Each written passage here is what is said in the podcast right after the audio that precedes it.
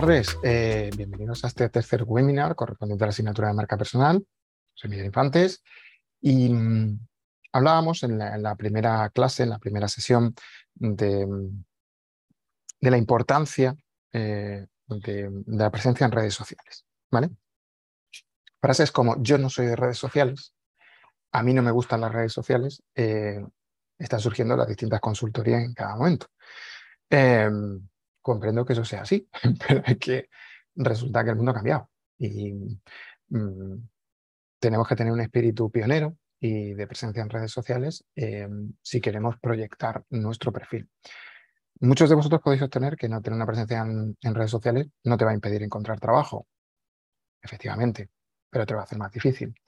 Em, en pregunta por aquí el compañero dónde puede verlo. Pues eh, están puestas en, la asignatura, en las sesiones correspondientes eh, están puestas. Si no, si no las encuentran, me lo dices por LinkedIn y yo te, yo te reenvío la, ¿vale? Eh, bueno, como, como iba diciendo, em, la semana pasada, bueno, hace dos semanas hablábamos o tratábamos el tema de, de usar Notion como plataforma de trabajo, como espacio de trabajo para em, poder eh, generar un espacio común. ¿vale? Incluso alguno decía, bueno, es que yo, me ha dicho por LinkedIn, yo es que tengo página web. ¿vale? Perfecto. Si uno tiene página web, pues em, genial. La, idea de Notion es que son varias, ¿no? que tengáis un espacio digital, pero que también tengáis la noción de que em, ser un profesional en, el momento en el que vivimos, en el que vamos a vivir, es necesario que incorporemos herramientas y Notion es una herramienta digital. Y hoy toca hablar de, em, este webinar no tiene una tarea asignada antes que preguntéis, ¿vale? Lo que sí tiene asignada es la obligatoriedad de que pensemos, ¿vale? Pensar a veces es algo, bueno, todo lo hacemos, pero hay veces que nos resulta un poquito más eh, difícil o somos más proclives a dejarnos llevar, ¿vale? Vamos a ver un par de noticias por aquí, ¿vale? Em, hablamos aquí, pues, por ejemplo, una noticia que ya tiene relativamente cierto tiempo, pero que es interesante, ¿vale? Que es eh, la Casa de las Carcasas, una, una tienda muy, eh, una no es una franquicia, es un grupo de tiendas muy conocidos aquí en España que venden accesorios, sobre todo fundas eh, y carcasas para smartphone y para tablets, es decir, accesorios para dispositivos móviles.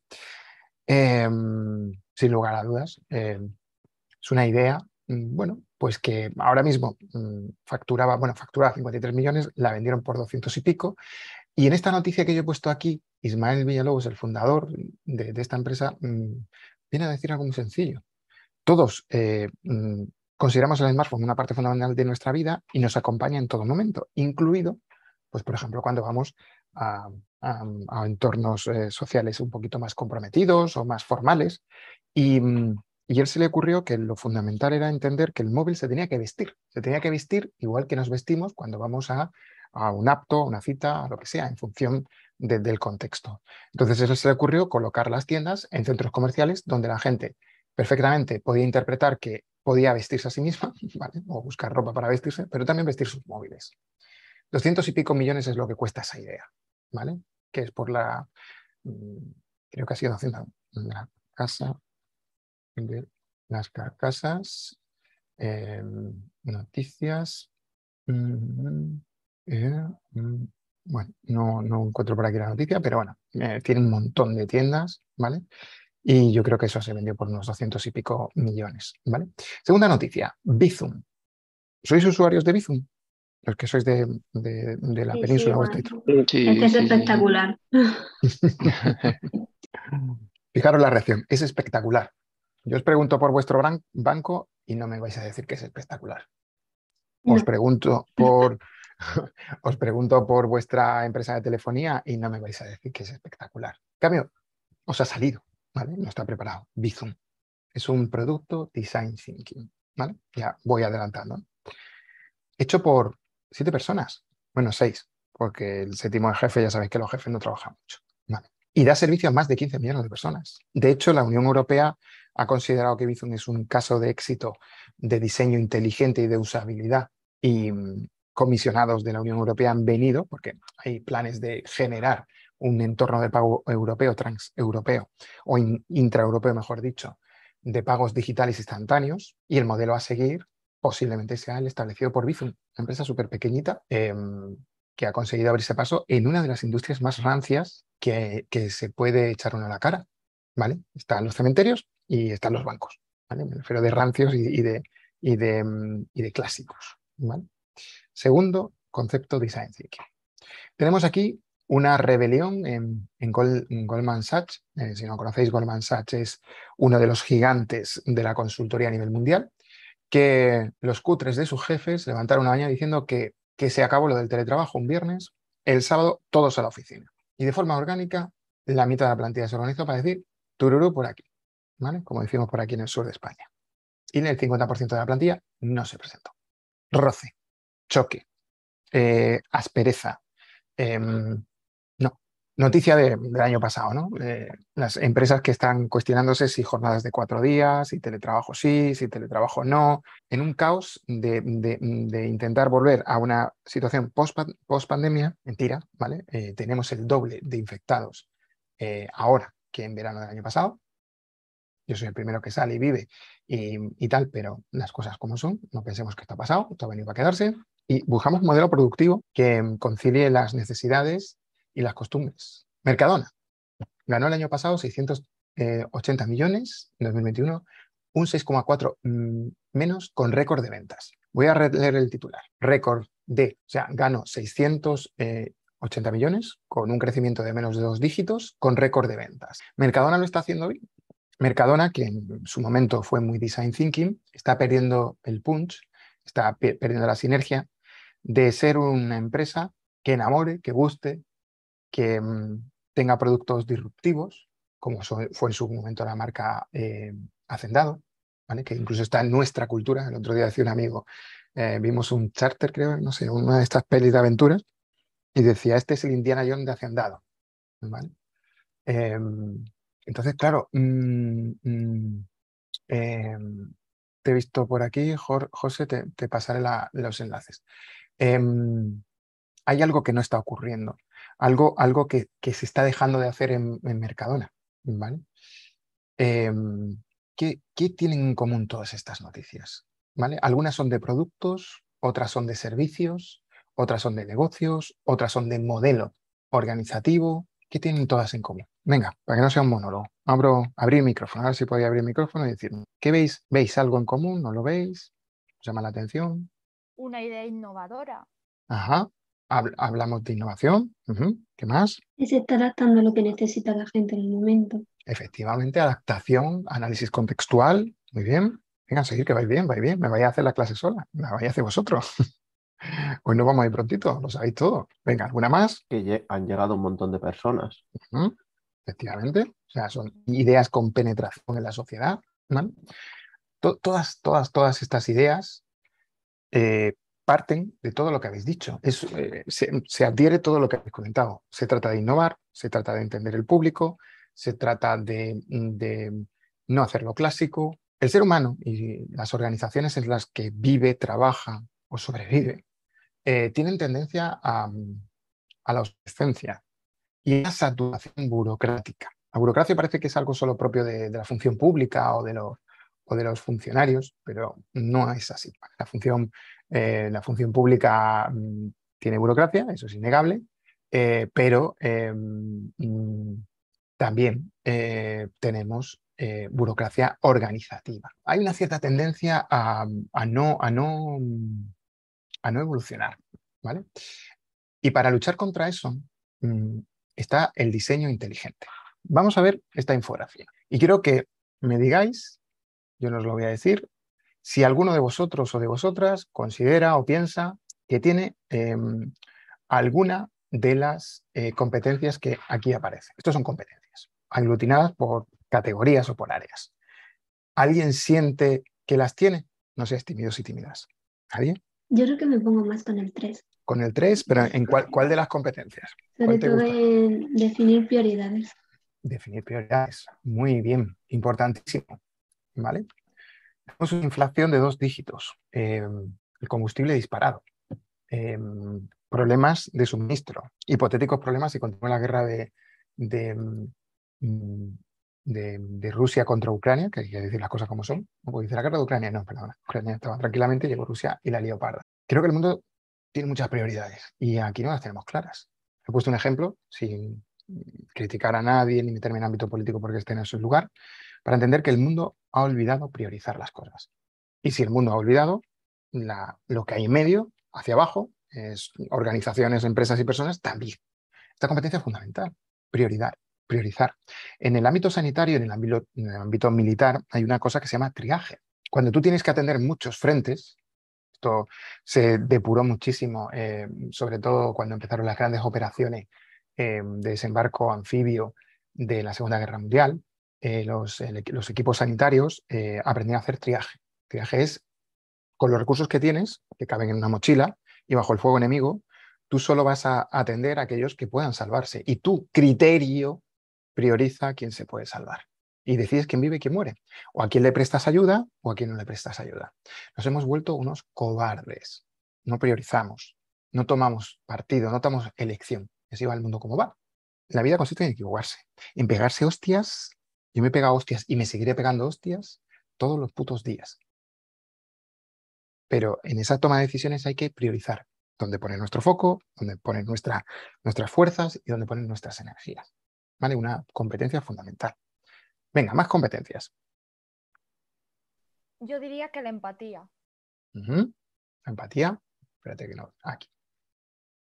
La empatía es, eh, junto con la focalización, que parte en la definición de objetivo y en la priorización, Em, la competencia más deseable en, cualquier persona. Estaba pensando en el cargo directivo el otro día, me crucé con, un buen amigo que trabajé durante cuatro años con él en una consultora, él se fue, yo me fui, y los dos coincidíamos que el CEO de esa empresa carecía de empatía total. Y esa falta de empatía total eh, le llevaba o, le ha llevado a perder talento. Mm, la empatía es fundamental.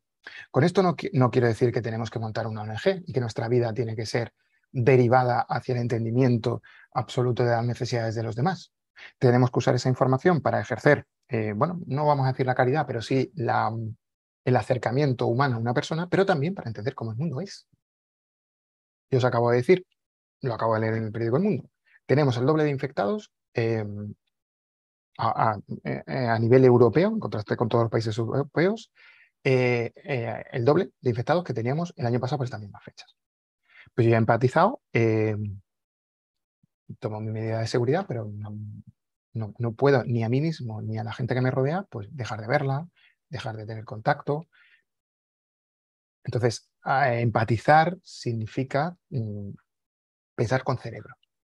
no, sentir con cerebro. O al menos yo lo veo así y me parece fundamental en cualquier industria o sector. Genial, me encanta esa competencia. Muchas gracias. Venga, otra competencia que tengáis por ahí. El de analizar el contexto. Muy, importante. Y escucha activa. Analizar el contexto y escucha activa. Escucha activa. Mm, ¿Dónde está escucha activa? Que no la veo, por Dios, la he perdido.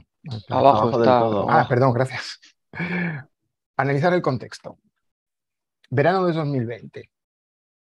Nosotros virtualizamos el trabajo de toda la empresa y eh, como responsable de innovación educativa, el CEO de la empresa me preguntó, ¿cuándo crees, a mí y a un montón de personas, ¿cuándo crees que debemos volver a la formación presencial?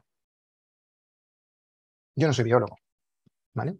Tengo la suerte de tener un conocido que trabaja en la estructura de, de, vacunación y de, y de, tema de, de, todo logístico de la Junta de Andalucía referente al COVID.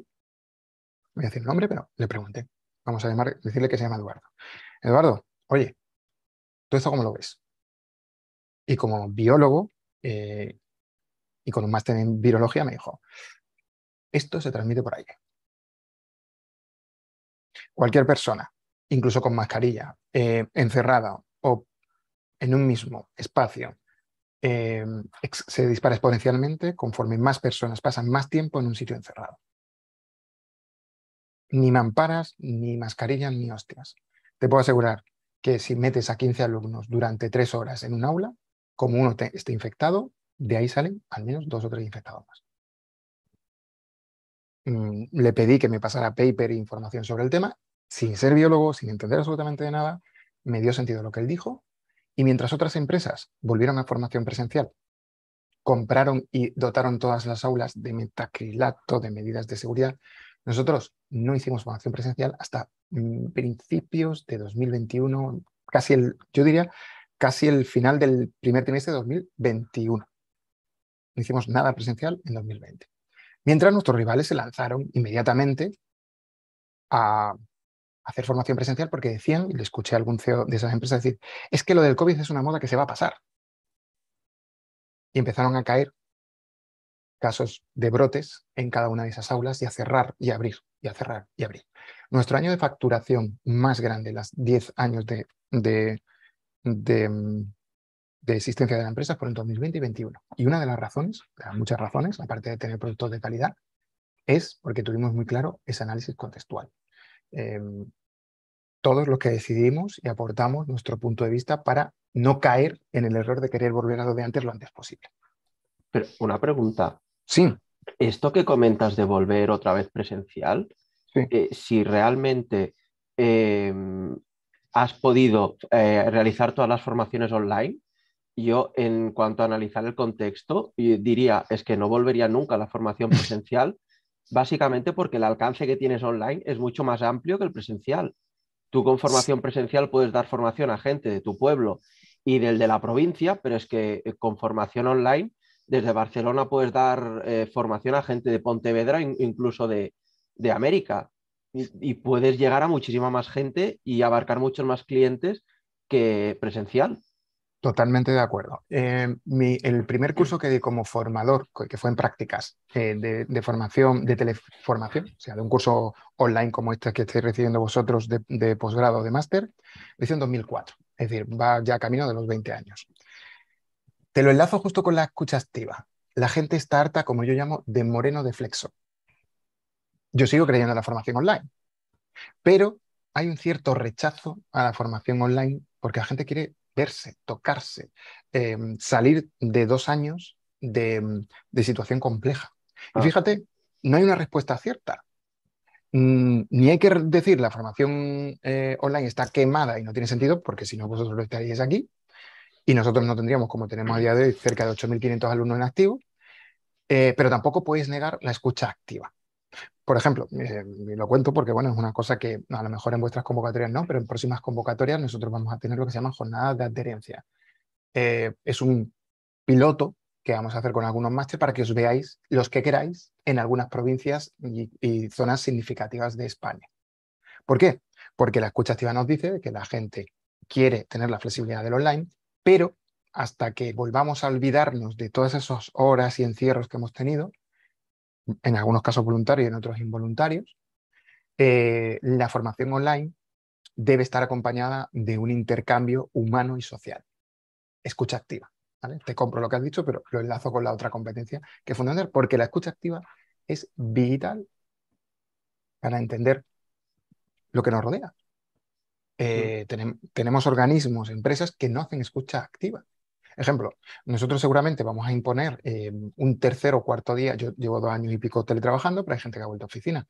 Eh, nosotros ya tenemos un plan activado para que si en junio, o sea, a finales de julio, el precio de la gasolina sigue disparado, aquellas personas que vivan a más de 20 kilómetros de la oficina central que tenemos en Málaga o en Sevilla, puedan teletrabajar todos los días. ¿Por qué? Porque resulta que si la gasolina, el otro día la ley, se puede poner a 3 euros, pues, eh, y una persona tiene que hacer todos los días 40, 50 kilómetros, le está reventando el sueldo. Entonces, como eh, cargo directivo de la empresa, mi propuesta fue esa y salió aprobado. Eh, y si hay una línea roja que cruza el precio del petróleo, del gasoil o lo que narices sea, sé porque se planteó también temas de ayuda de coche eléctrico y tal, pero mm, ya, era, ya, era, una cosa, una inversión muy fuerte porque somos muchos. Aunque se va a plantear el, instalar cargadores, eh, cargadores en, los parking que tenemos en la oficina, pero claro, como somos muchos, mm, es imposible. Entonces hay que hacer escucha activa de lo que te rodea. Venga, una competencia más. A mí me gusta mucho la de aprovechar oportunidades. Aprovechar oportunidades. Efectivamente. Nosotros con, lo del, con lo del COVID aprovechamos esa oportunidad. En la última reunión de directivos, hoy está focalizada y estoy en plan abuelo cebolleta, pero ha surgido así, no lo tenía planificado, en las notas no lo tenía puesto. Em, la última reunión de directivos la hicimos nosotros el 16 de febrero. En la, empresa, los cargos directivos somos unos 20, ¿vale? Y nos reunimos una vez al mes, o nos reuníamos una vez al mes. Con el COVID nos reunimos cada 45 o 60 días. Eh, Eusebio Villalón, que es CEO, dijo una frase que siempre recordaré, que es, el COVID va a llegar a nuestra empresa. Tarde o temprano va a llegar a nuestra empresa. Yo había escuchado un podcast eh, que se llama Despejando la X del blog de Sataka, donde el fin de semana anterior eh, había escuchado mientras salía a correr con la, con la bici, aunque eso no se debe hacer, ya lo sé, em, la postura de dos virólogos, uno diciendo que aquello era un alarmismo y otro que podía liarse parda. Cuando el 14 de marzo em, pasó lo que pasó, nos encerraron a todos o nos encerramos todos, nosotros ya llevamos una semana teletrabajando el 100% de la empresa. Empezamos un ciclo de rotación donde cada semana el 20% de la empresa teletrabajaba. El experimento tuvo sus problemas, pero cuando llegó el 14 de marzo nosotros ya estamos teletrabajando. Al, cuarto día laboral, todos nuestros clientes públicos y privados tenían ofertas para, con cero de coste, continuar con todos los planes de formación presencial de forma remota. Teníamos unas 30 formaciones, una facturación de millones de euros que podíamos perder si no, no cogían esa opción, porque claro, si se paraba no cobrábamos. Aprovechamos la oportunidad. Durante dos semanas no contestó nadie. El país desapareció. Lo contrario, no aprovechar la oportunidad. Mandabas un correo electrónico, no voy a decir nombres, a grandes multinacionales, a grandes organismos públicos y privados, y te devolvían el correo porque tenían el buzón lleno. Y casi de repente, a las dos semanas, 10, 12 días, empezamos a recibir llamadas de esos clientes con teléfonos particulares, con correos particulares. Oye, eh, te llamo desde casa, pero es que no hemos sido capaces de organizarnos, esta propuesta no interesa. Y el 100% de la formación presencial que teníamos la virtualizamos. Aprovechar las oportunidades. ¿Vale? Mm, a mí me pasa, por ejemplo, que en la consultoría muchos de vosotros eh, no queréis teletrabajo algunas, algunas de las profesiones que estáis aquí o las que estáis formando mm, tienen una tendencia muy clara de teletrabajo. No, no, yo es que quiero que me vean. No, no, yo es que quiero ir a una oficina. La palabra oficina, eh, aunque seáis muy jóvenes, podéis ser posiblemente la última generación que la escuche. ¿O pensáis que con los costes de desplazamiento, porque esto puede ser que venga para quedarse, lo de los 3 euros o 2 euros del litro de gasolina aquí en España, con los precios de alquiler por metro cuadrado de oficina, cualquier empresa nueva, no las ya establecidas y que ya tienen que amortizar las inversiones que han hecho, se puede permitir el lujo de, cuando quiera crecer, tener que pagar desplazamientos o dar sueldos para pagar desplazamientos o pagar grandes oficinas? Es el momento, no del teletrabajo, que ese es el error, del trabajo distribuido. El trabajo distribuido es un concepto, no lo he inventado yo, un concepto que los grandes gurús y las grandes gurús dicen que es el futuro laboral, donde vamos a integrarnos en equipos multidisciplinares, descentralizados y a través de plataformas digitales, de gestión de, ah, tareas, etcétera, vamos a formar parte de un equipo de trabajo y que puntualmente puede que nos desplacemos a, a sedes oficiales, a espacios de trabajo comunes, a coworking, etcétera, etcétera. En definitiva, todas estas competencias constituyen el concepto o el paradigma del design thinker o la design thinker. Un tío o una tía que además de ser eh, un, máster en DPO, un máster en dirección financiera, un máster en recursos humanos, un máster en mediación, un experto en resolución de conflictos, un programador de full stack, de lo que sea, seáis aquí, tiene en la cabeza, como decimos por aquí, por el sur de España, lo suficientemente bien amueblada para entender que es un extra de empleabilidad, por eso estamos hablando esta tarde de design thinking, hacer lo que te pidan, cobrar o buscar un trabajo por tu know-how, por tu capacidad, por tu conocimiento, pero también pensar de vez en cuando. Es cierto que ciertas organizaciones no dan pie a pensar, pero cuando se aterriza una empresa y una organización, y existen, por ejemplo, yo llevo ocho años en esta empresa y si puedo decir algo, puedo decir cosas malas como en todas las empresas, ¿vale? Pero si puedo algo puedo decir, es que en esta empresa a mí me dejan pensar. Y cuando te dejan pensar ocurren cosas muy chulas. Cuando eres escuchado o escuchada por tu jefe y tus jefas, ocurren cosas maravillosas, como Bizum, como la Casa de las Carcasas, como tantas otras cosas que son design thinking. El mundo necesita trabajadores y trabajadores cargos intermedios, CEOs, responsables, jefes, jefas, que piensen y que valoren a la gente que piense.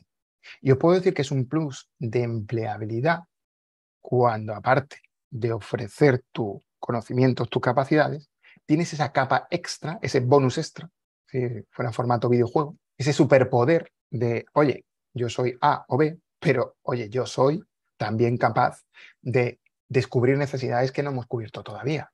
O de pensar en el futuro. ¿No sabéis cuántas empresas, cuando tú te sientas con ellas, yo he comenzado esta semana un, proyecto que tenemos con la Fundación de Valencia Activa em, para hacer transformación digital con, una serie de pymes allí en Valencia y fuimos a presentación, tal, no sé qué. Y, yo mm, al cliente le planteé eh, un escenario de ayudar a las pequeñas empresas a su transformación digital los seis meses, 18 meses y 24 meses. Y cuando hicimos la charla, muchos de ellos decían, no, no, si yo lo que quiero es aprender la herramienta digital para sobrevivir. Y yo, sí, sí, obviamente. Pero yo quiero que cuando me llames o hablemos eh, por LinkedIn, por teléfono o Skype dentro de 24 meses, eh, tu, futuro sea más, más tranquilizador. Entonces, pensar en, el futuro de escenario es fundamental. Conectar las ideas y las propuestas de otras personas, usar los medios endógenos, los, recursos que tienes a tu, a tu lado, saber pensar estratégicamente, ¿vale? Monitorizar tu progreso. En marketing y en matemáticas decimos una frase muy, muy buena y muy sencilla. Lo que, no se, lo que no se mide, no se mejora. Lo que no se puede medir no se mejora. Todo lo que es opinable, discutible, debatible, que tiene su espacio y su momento, está genial. Pero después hay que medir, y no solo dinero, sino decisiones, impactos, progreso. Por eso hay que medirlo. Si no, no sabes si estás progresando o no. Tú llegas a muchas empresas, y eso fue una pregunta que hice. ¿Cuál es vuestro producto más exitoso? Y primero eran duditativos. Algunos eran muy seguros en decir qué producto eh, era el que más, más, vendían. Pero es que no es el que más vendes, es el que más margen te deja. Entonces, definir tu progreso es fundamental. Reconocer el valor añadido de las ideas y sobre todo hacer crecer las ideas. ¿vale? Hacer crecer las ideas es fundamental. Nos han vendido la moto y nos hemos querido creer que los Google, los Apple, los Amazon, los, los Mercadona, los hizo un tío una tía o un par de tíos o tías en un garaje de una casa. Sí, sí, es súper romántica y súper bonita, pero es mierda. No es cierta. Si queréis saber por qué esas empresas son exitosas, si queréis hacer arqueología del design thinking o del valor añadido, tenéis que escarbar un poquito y no pensar en George Bezos, en Steve Jobs o en, los más, que sí, pero la capa rica, rica, interesante no está en ellos, está en a quién contrataron después. Decía Steve Jobs que él contrataba a los mejores, bueno, decía, no lo ejercía siempre, pero quedaba la frase muy bien, pero yo la quiero que la apliquéis y que la entendáis, que él contrataba a los mejores para que le dijeran qué tenía que hacer no para decirles lo que tenían que hacer. Entonces, lo importante es saber cuál fue el cuarto, el quinto, el sexto, el séptimo eh, contratado en Amazon, en Apple, en Google, en SpaceX, en Tesla, porque eso, esa gente son design thinking. No solamente los CEOs o los fundadores de esa empresa, sino también toda la gente que, que contrató después, porque si después tú no contratas talento y gente con visión y con capacidad de diseño inteligente, tu empresa no llega a ningún lado. Porque por muy eh, bueno eh, o buena que tú seas, por muy director de talento de gente o de personas que tú seas, si no tienes talento que te ayude en esas áreas donde tú no llegas porque no eres Superman o Wonder Woman, pues tu idea no va a funcionar. ¿vale? Entonces, el design thinking es un enfoque eh, filosófico mm, mental, ¿vale? Que os va a ayudar mucho. Si queréis entenderlo, pues, por ejemplo, podéis coger y, investigar un poco, si no os doy yo datos, de Sony. Sony puede ser la primera empresa moderna con design thinking. Los que tenemos una poquita de edad ya y pintamos canas, nos acordamos de los años dorados de, de, Sony, ¿no? Eh, las últimas dos décadas del, siglo pasado, donde Sony era, era la Apple de ahora. ¿vale? En 1960 ya había tiendas de, de, Sony donde tú podías probar los dispositivos. Eso nunca se había visto. Es lo que se llama showroom y, es lo que está en las Apple Store o en las tiendas de Xiaomi. Poder probar los dispositivos, que, obviamente había lo que había, lavadora, nevera, lo que hacía Sony por aquel entonces y, lo que daba de sí la tecnología. Pero en 1960, mucho antes de que se hablara la primera Apple Store en Estados Unidos. Pero es que 30 eh, años antes de la presentación del iPhone, eh, y seguro que muchos de vosotros, así me vais diciendo vuestra edad, ¿alguno ha tenido un Wallman o ha heredado un Wallman? Sí, ¿no? Ah, sí, sí, sí. Discman. O, Disman, ¿sí? Eh, alguno alguno lo, sabrá de, Stranger Things, vamos, de hecho este GIF está cogido de Stranger Things. El, el, el Wallman, invento de Sony, es el abuelo del iPhone. ¿Qué es un iPhone? Es un dispositivo que permite la reproducción o la generación de contenido de forma móvil, de forma portable. Y es lo que hacía Wallman. Wallman lo que hacía era reproducir música solamente con la calidad que hacía, pero ese, ese era el concepto, ese es el design thinking. Lo demás tecnología, que me fascina, me encanta, pero el concepto matriz, el wow, lo hizo Sony 30 años antes de que Apple presentara el iPhone, que tampoco fue el primer smartphone, pero bueno, en, eso, en esa historia no vamos a entrar. Por aquí entonces Sony eh, ya invertía el 6%, 6, 7, 8, 10, casi 10% de lo que ganaba, inmediatamente salía de la caja para invertir en Imaste. Akio Morita, eh, uno de los dos fundadores de, Sony, eh, era acosado por, por Steve Jobs. Steve Jobs viajaba muchísimo a Japón. Y cuando viajaba a Japón, aparte de mm, todo el tema Zen que le molaba mucho y tal, visitaba con frecuencia a Akio Morita. De hecho, creo que de los primeros portátiles que Apple tuvo, eh, Apple, yo se dio cuenta que Apple todavía no estaba lo suficientemente madura y se lo diseñó Sony. Muchos de los componentes internos, como discos duros, eh, ópticas, etcétera, a día de hoy se lo sigue haciendo. Mm, discos duros no, pero ópticas sí. Por ejemplo, prácticamente todas las cámaras, las lentes, mejor dicho, que hay en los móviles de no solo de los iPhones, sino de los Samsung o de los Xiaomi o de los Huawei, son de Sony. El design thinking también se pierde, Sony lo ha perdido evidentemente. No voy a entrar en el debate que se me ocurrió una vez decir si la Play es mejor que la Xbox, porque no, no, lo no entiendo suficiente, ¿vale? Eh, pero eso ocurre. Apple está dejando de ser design thinking. Durante mucho tiempo lo fue y lleva una racha muy, muy, muy, muy, muy, muy malita de design thinking el design thinking tampoco tiene que ser una cosa de, miles de millones o de empresas enormemente grandes. El design thinking se puede ejercer eh, en la esquina del barrio. ¿Hay alguien de Granada por aquí? Yo. Eh, ¿Te suena la, tarta de la madre de Cris? Sí, es súper buena. Pilar, que es la, es la fundadora de, la, de, esta, de esta pequeña empresa, eh, es una design thinker ella era profesora, creo, era profesora de instituto, de colegio algo así, su hijo le hacía tartas a sus hijos y los cumpleaños y tal, y no sé, su hija o su hijo le dijo que hacía unas tartas riquísimas, que, esto la gente pagaría por comerlas. Y cogió un solo producto. Solo bueno, si tú vas a la tienda aquí, al menos en Málaga, que hay una, una sede también, solamente puedes comprar dos sabores y tarta me parece que es de 6 kilos y de 8 kilos, o una porción. Ya está, se acabó. El negocio es ese, es un negocio de éxito. Esta mujer es design thinker. ¿vale? Además, no puede decir la compañera, cuando pruebas un trozo de, la tarta de la madre de Chris, te quedas en posición fetal. O sea, ya puede pasar el mundo, puede irse al carajo porque está buenísima. Yo no sé, le echarán drogaína, no sé lo que le echan, pero está súper buena. Otro ejemplo de design thinker. ¿Alguien se acuerda, le suena haber visto alguna vez este cartel? Ay, el picotito. Este, este cartel sabe a verano. ¿vale? Este, este cartel sabe a infancia. Eh, a verano azul, a, un montón playa. de cosas, a playa, exactamente, a piscina hasta alta hora, hasta que te tiraba el, el, cuerpo ya de frío y tu madre te decía que te salieras de, la piscina. Quiero que penséis, como os ha acordado la compañera, el frigopié o el frigodedo. Y quiero que penséis que en algún momento un grupo de pioneros y de pioneras entró en el despacho de su jefe y su jefa y, el tío les preguntó, bueno, este año nuestro catálogo de helados, ¿cómo va a ser? Y, les dijeron, pues mira, vamos a hacer un helado en forma de pie y vamos a hacer un helado en forma de mano. Y vamos a hacer un helado en forma de Drácula. Y claro, me imagino que el tío o la tía pediría un test de drogas para todos, porque eso nunca se había hecho. Es una historia súper bonita de cómo sin, sin, apenas tecnología, bueno, sin, apenas, sin tecnología, porque no había tecnología en aquel entonces, un equipo de, design thinker diseñó la que puede ser, al menos aquí en España, la, el catálogo de helados más significativos y que ha marcado la infancia de, varias generaciones. Cero tecnología, coco, pensar, discurrir, darle al melón. Solamente hicieron eso. Hicieron una marca mítica. ¿vale? Steve Jobs obviamente era un design thinker. Francisco Ross, el CEO, el fundador de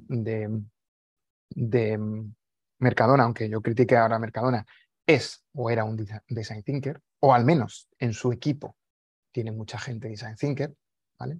Porque se dio cuenta que la realidad económica de España, la realidad económica de España es que somos un país em, de clase media, media baja. aquí si tú le preguntas a cualquiera, algunos por modestia y otros por eh, no modestia, dicen que son de clase media. ¿no? Somos mucho más humildes y tenemos mucho menos recursos económicos de los que no somos muy hidalgos y nos gusta presumir más.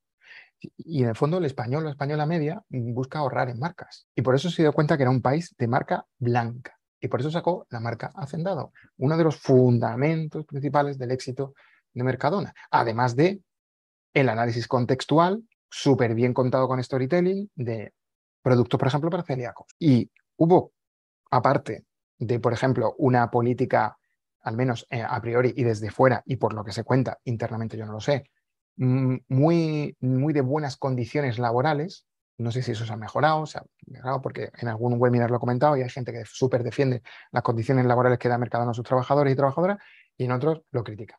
Pero aparentemente desde fuera, em, cuando tú ves a alguien eh, con el uniforme de Mercadona por la calle, em, no vas a decir que es un privilegiado, pero sabes lo que dice la gente, que les pagan más ahí que en otras superficies comerciales, que los hacen indefinidos mm, muy rápidamente, que les dan ciertas eh, condiciones de mejora em, que no hay en otras empresas. Todo eso aglutinado hizo que Mercadona tuviera una expansión brutal. ¿Qué le pasa a Mercadona ahora? Que no está entendiendo que no hay que abrir más Mercadonas, que lo que hay que hacer es tener una página web que no dé ganas de vomitar una cabra. No sé si habéis intentado hacer alguna vez un pedido online con la página web si vivís más allá de Valencia. ¿Vale? No se puede, no se puede. Es horrible, es un diseño de los años 90 em, que no, no hay por dónde cogerlo. Hemos hablado del concepto de las competencias que tienen que tener un design thinker. Hemos hablado de personas que son design thinker. Eh, os he puesto ejemplo de productos y servicios. Vamos a ver si lo hemos terminado de pillar. Aquí tenemos 1, 2, 3, 4, 5 y 6 productos. Algunos son design thinker y otros no. ¿Os atreveríais a decir cuáles son? El patinete, ¿no? Sí que lo es. El patinete es Design, Thinker. sí. Efectivamente, lo es al 100%. En contraste con el engendro este que hay aquí, ¿vale? Que el Seawit creo que se llama, que, tiene, tiene un, es uno de esos inventos que eh, pasará a la historia por ser responsable de la muerte de su inventor. ¿Vale? El, que, no hay manera de quedarse encima de él, ¿eh? porque el alambre en eso está muy bonito, pero yo no soy capaz de subir. Pues eh, el, dueño o el, desarrollador de, este producto también le pasó lo mismo, porque estaba probando uno, en uno que era, se supone que era para campo, con grandes ruedas y tal, y se despeñó y se mató. ¿vale? Durante muchísimo tiempo eh, yo iba, eh, entonces yo estaba en otro tipo de organizaciones y hacía consultoría, iba a muchas reuniones de, temas de Smart City, de todo el pendehumo de ciudades inteligentes. Y yo recuerdo estar escuchando a expertos y expertas que venían de Alemania, de Japón, de Ámsterdam, de que si los sensores, que si los semáforos inteligentes, si el Big Data, si, si un montón de gilipolleces. Y resulta que llega el patinete eléctrico Ahora mismo circulan más de 6 millones de patinetes eléctricos en España, que sí, que es verdad que se tiene que conciliar eh, su uso eh, con, el peatón, con el coche, etc. Pero la gente ha decidido que para microdesplazamientos, es decir, menos de 5 kilómetros, a lo que está el transporte público, a lo que está el coche particular, a lo que está poder aparcar, esta es la mejor solución que tiene. Os puedo asegurar que de la veintena de charlas vacías carísimas, gastadas con dinero público de Smart City, a ningún tío o tía de esos que son tan cocos se le ocurrió poner en aquel PowerPoint una foto de un patinete eléctrico. Es para fusilar a alguien al amanecer. ¿vale? Es decir, que sí, que semáforo inteligente, que sí tal. No, no, no. Que sí, transporte colectivo. Es que a lo mejor, no digo que sea la única, eh, bien conciliado y bien cumpliendo las normas, los patinetes eléctricos pueden resultar transportes silenciosos, de bajo coste, relativamente seguros, que den solución a muchos de los problemas que tenemos de movilidad en las ciudades. Por eso cuando yo la palabra experto o experta me la dicen, este tío es un experto una experta, ¡buf! Me pongo los pelos de punta. Yo intento nunca llamarme experto en nada. Soy aprendiz de cosas. Y, esta es una demostración de que el mundo te da una hostia en la cara. Igual que este dispositivo que a mí me enamoró en cuanto lo vi, que es ese que a lo mejor alguno de vosotros lo tiene, que son los teléfonos foldables, eh, Samsung fue el primero en presentar, Huawei también presentó lo suyo, creo que Xiaomi también tiene alguno por ahí. Y como tecnólogo me fascina, me parece un logro tecnológico. Samsung es el número uno en construcción de pantallas de todo tipo y todo, rígidas, flexibles, es el número uno. Pero esto no es design thinking, porque eh, por aquel entonces yo todavía mm, le daba más importancia o me, invertía tiempo en un podcast que tenía y, no, y nos prestaron uno, nos prestaron uno para hacer una revisión. Y a mí lo que me llamó mucho la atención es que cuando saqué la caja y la abrí, chirriaba como una puerta vieja. Es verdad que a nosotros nos dieron una, una, unidad de demostración que ya había pasado por manos de podcaster y de youtubers y supongo que estaba ya manoseado. Pero yo me acuerdo perfectamente que lástima no haberlo grabado, ¿no? porque lo abrí y aquí era como una puerta vieja. Pero, pero por favor, dos mil pavos por un teléfono que chirría como una puerta vieja. no, tiene, no tiene éxito. Ah. De hecho, bueno, no, tuvo éxito. Tiene, tiene su nicho, ¿eh? En, Asia, por lo visto, gusta eh, en algunos sectores, sobre todo en, en, entornos ejecutivos y tal, Mm, ahí me parece que no sé si esta semana o la que viene Samsung presenta la cuarta o la quinta versión de este dispositivo. No sé, a lo mejor es que está simplemente presionando a ver si, si, si existe. Tú que dices que no, no consideras que tenga éxito.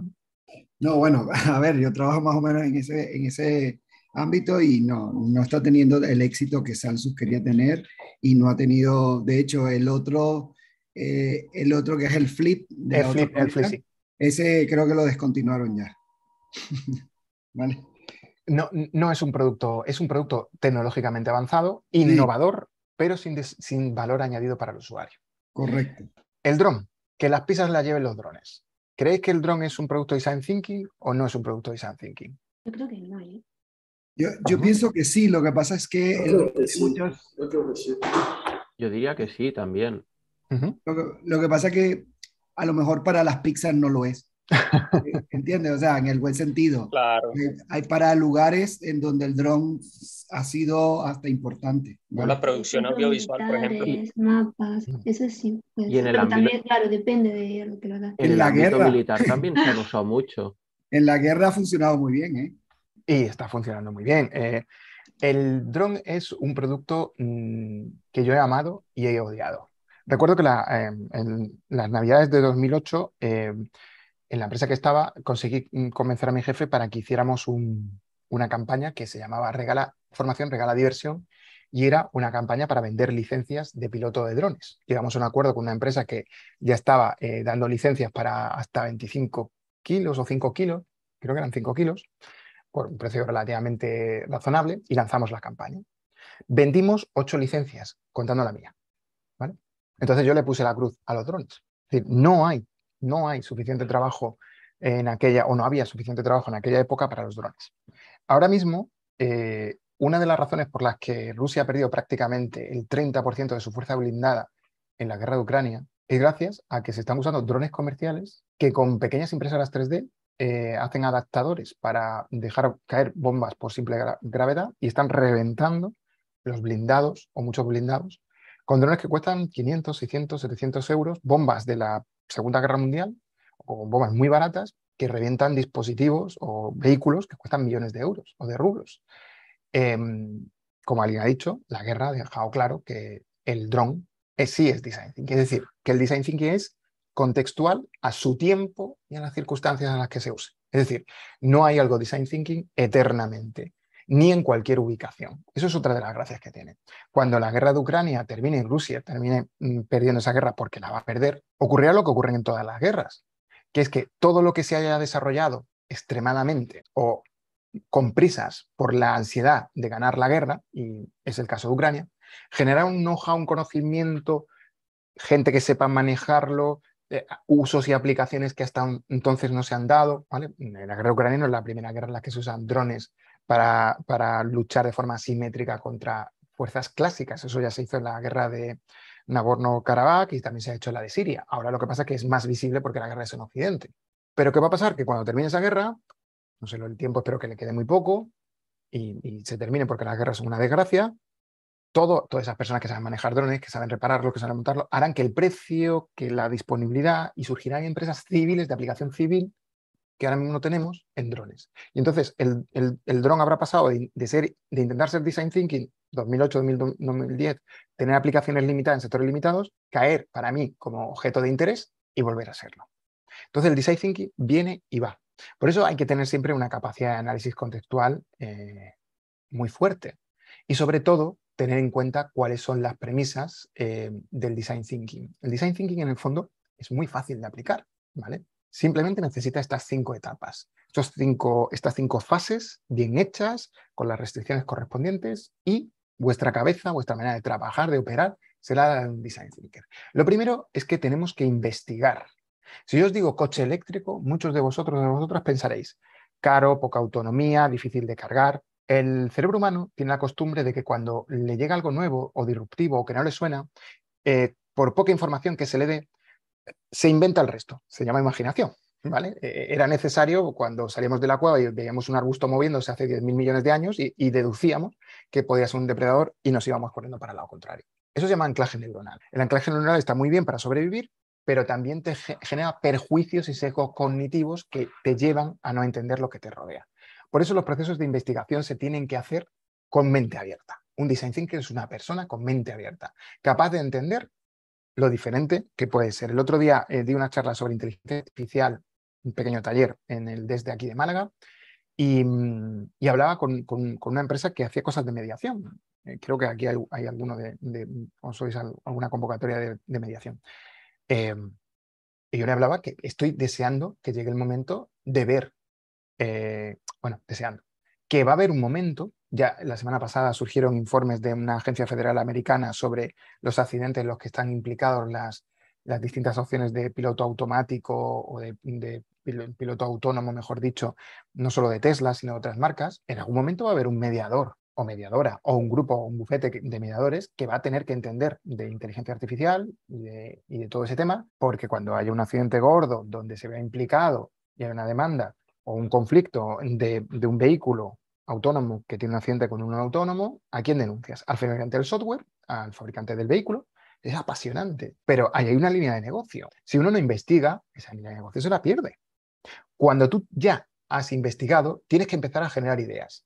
Las ideas que surjan, hay que tener mucho cuidado con ellas, porque mm, cuando uno tiene una idea, puedes enamorarte de ella. Y a veces cuando te enamoras de personas o de cosas o de ideas, pierdes la cabeza. Hay que pensar con, y generar ideas con frialdad. Y una de las cosas que he aprendido es a, entender. Me pasó con el curso de drones, cuando llegué aquí a esta empresa, uno de mis jefes siempre me pregunta, cuando yo llego con una fricada, ¿cuánto puedo cobrar por esto? yo, vengo, ay, se me ha ocurrido hacer tal, no sé qué, no sé cuánto, no sé qué. Y me dice, ¿vale? Me, encanta la idea, me encanta. ¿Cuánto podemos cobrar por esto? Y entonces el cojo un folio, siempre hace lo mismo, cojo un folio, pone lo que podemos cobrar y lo que nos cuesta desarrollarlo. Si nos da beneficio corto, a largo y a medio plazo. Y eso a mí al, principio me irritaba, pero no, es que la generación de ideas tiene su momento y su lugar. Y a veces las ideas, pues hay que darle una serie de capas. Yo por eso siempre, eh, sean malas o buenas, ¿vale? Eh, las guardo, las guardo. Tengo una, una aplicación en la tablet donde yo intento describir de forma visual, gráfica y eh, con audios em, la idea y la guardo. Tengo una cosa que llamo almacén de ideas y ahí las tengo. De, vez en cuando las reviso, tal, porque a veces las ideas también tienen su momento, porque hay que incubarlas. Las ideas hay que incubarlas y dejarlas un poquito que maduren, Y que, y que, y que las crucemos con otras y que las metamos en un tanque de ideas y maceren, crezcan, maduren, ¿vale? Y después evaluarlas, ¿vale? Porque si tienes una, varias opciones, os hablaba yo antes de priorizar, de tomar decisiones, hay ideas que hay que encontrar el momento de soltarlas. Ejemplo, metaverso. El otro día me enzarcé con alguien, que no debería haberlo hecho, por el tema del metaverso. Eh, recorrí, antes de dar la charla, mm, todo el pabellón, había no sé cuántos están, como 10 o 12 gafas de realidad aumentada. ¿vale? O sea, de realidad virtual, perdón. Eh, Oculus, tal, no sé qué, tal. En el mundo hay 6 millones de Oculus, aproximadamente. 4 o 5 millones de no sé qué. El parque mundial de gafas no llega a los 10 millones. Y había una empresa, no voy a decir el nombre, de educación, que aseguraba que ya podía hacer cursos en vez de una Moodle, como la que recibís vosotros, en un entorno de metaverso. Y entonces a mí se me ocurrió decir en esa mesa abierta, digo, vale, genial, es un avance tecnológico y enhorabuena por el avance tecnológico. ¿cuántos de vuestros potenciales alumnos tienen? Eh, mm, eh, mm, eh, eso fueron las respuestas. Dijo un montón de cosas, el tío que me contestó se puso a la defensiva. O sea, si este curso, en vez de darlos por cómo los damos, o estas clases en formato webinar, aparte de verme en realidad virtual, en un metaverso, ¿vale? Con lo feo que soy. eso ya para empezar echaría para atrás y no vendríais, ¿vale? Pero ¿Cuántos de vosotros tenéis gafas? ¿Cuántos de vosotros eh, queréis estar una hora, hora y media, con unas gafas puestas? A ver si nos, a ver si nos, yo no digo con esto que las gafas no salgan, eh, o sea, no sean el futuro de la formación, de tal, yo no digo eso. Yo digo que a día de hoy las soluciones que hay no, no, me, no me parecen interesantes, porque las ideas hay que evaluarlas. Y después hay que planificar un despliegue. Cuando mm, yo diré que me parece bien que, mm, que hagamos contenido en formato de para poder consumirlo en formato de realidad virtual? Pues cuando el análisis contextual diga que el 10, el 15, el 20, el 20, ¿vale? Hay una cifra siempre mágica del 20, cuando el 20% de tu público quiere o puede adquirir o desear algo, entonces ese es el momento. Mientras no, mientras no, mientras la idea no se va a aplicar bien, no se va a comunicar bien. Sí, podemos sacar la, noticia marketingiana de que nuestros cursos también se pueden eh, usar en ese formato, pero eh, con las conexiones que tenemos en casa, con los dispositivos que tenemos en casa, ofrece algo. Porque la clave es que en estas cinco fases apliquemos las tres restricciones que impone el Design Thinking. Toda idea, todo faceta, punto o hito que queramos alcanzar tiene que tener estas tres premisas. Tiene que ser factible, deseable y viable. Te lo explico sencillamente. Cualquier cosa que yo desarrolle tiene que ser deseado por el destinatario. ¿Sabéis cuántas soluciones de software eh, o, de mejora de procesos o de productos se hacen, pero realmente la gente no los quiere? Si la gente no quiere, eso lo sufre, lo padece, lo usa, lo, lo que sea, pero, pero no, no, termina, no termina, de, no termina de, cuajar. Entonces, la deseabilidad es importantísima en el destinatario. ¿vale? Después tiene que ser viable. Las gafas no son viables a día de hoy. Son factibles, ¿vale? Que ahora veremos lo que es. Pero viables no son. ¿Por qué?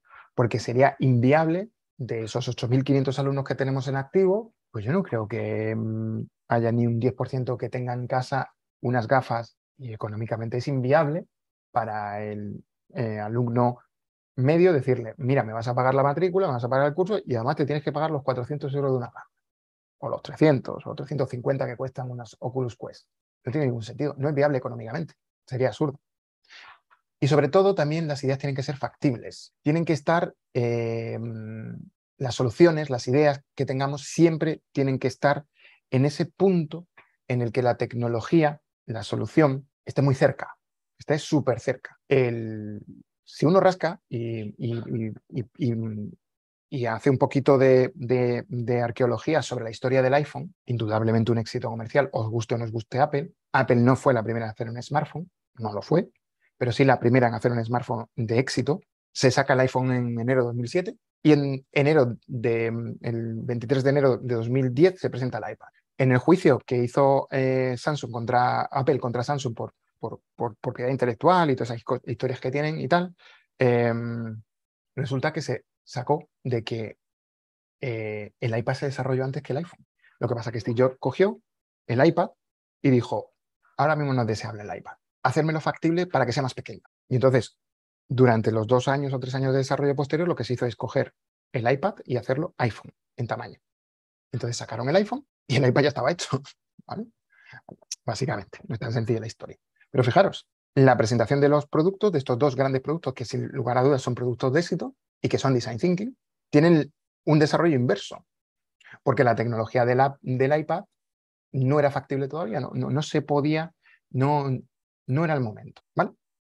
Y esto es básicamente lo que hace un design thinker. Que llegáis a una empresa donde nos dejan pensar, hacéis lo que os piden. Que en, que en una entrevista de trabajo sentís, notáis que quieren gente que piense, venderos como design thinker que cuando entráis en la empresa, eh, eh, no en la entrevista, pero sí cuando entráis en la empresa, descubrís que es un sitio donde se valora la capacidad de aportar este valor añadido en cualquiera de estas cinco etapas. Decirlo, porque os ayudará a crecer profesionalmente. Y con esto terminamos el webinar. Lo único que me gustaría, no tiene actividad asociada, es que pensarais en vuestro sector, servicios, productos, desarrollo software, mediación, lo que sea, qué productos son Design Thinker, si faltan productos Design Thinker, si, se pueden desarrollar, porque todo esto, pensado en segundo plano, os va a ayudar mucho a aumentar vuestra empleabilidad y vuestro atractivo como profesionales de éxito. ¿Vale? ¿Dudas, miedo, consultas antes de que nos despidamos? Vale, pues estupendo. Ha sido un placer. Yo tengo una pregunta. Sí. Venga, dispara. Em, eh, yo también. Para la semana que viene pone que hay que entregar em, el currículum en Notion y el videocurrículum. No, no. Eh, las convocatorias están abiertas permanentemente para que entregáis, ah, entreguéis lo que tenéis que hacer cuando queráis. Lo que ya dije, creo que al principio. ¿Hasta cuándo tenemos fecha? No hay fecha. No hay fecha. Vale. No hay fecha. Eso sí, si no hacéis, no aprobáis la asignatura. Y si no aprobáis la asignatura, no tenéis el máster o el experto. ¿Vale? Venga, más preguntas por ahí. Había una segunda voz que decía que quería preguntar. Sí, sí, yo, yo, eh, quería preguntar, eh, ¿aún podemos eh, pedir tutorías? Porque cuando claro. nos diste la opción, yo estaba un poco ocupado y no tenía espacio. Ahora sí que estoy un poco libre y la semana me gustaría pedir una tutoría. Sí, no sé si ahí está disponible esta semana, pero el, link para reservar la, las tutorías lo, lo, tienes en plataforma y podéis hacerlo. El servicio de tutoría no acaba cuando, cuando yo termine con vosotros la asignatura, ¿vale? termina cuando tenéis empleo. Mi objetivo es que tengáis empleo o prácticas, ¿vale? Entonces, está disponible durante todo el máster. Incluso a veces hay gente que me pregunta y le doy tutoría, aunque ya no esté en el máster y ya haya terminado, ¿vale? Ok, gracias. A ti. Eh, por aquí el compañero videocurrículum. Mm, el videocurrículum ya lo veréis, eh, no puede durar más de 90 segundos. Tenéis que contar lo que sois, lo que sois y el valor añadido que tenéis en 90 segundos. Más, más de eso aburre. Lo digo porque alguien ha preguntado por aquí en el chat cuánto tiene que durar el videocurso. Venga, más preguntas por ahí. Había por aquí una mano levantada de, de Ibert. Uy, Dios mío, ya no veo nada. Tengo que otra vez graduarme la gafa. No sé si tiene mano levantada. Sí, ¿no? Vale, supongo que ya lo habré contestado. Pues nada, ha sido un placer, buen fin de semana y nos vemos la próxima semana. ¿De acuerdo? Venga, un saludo.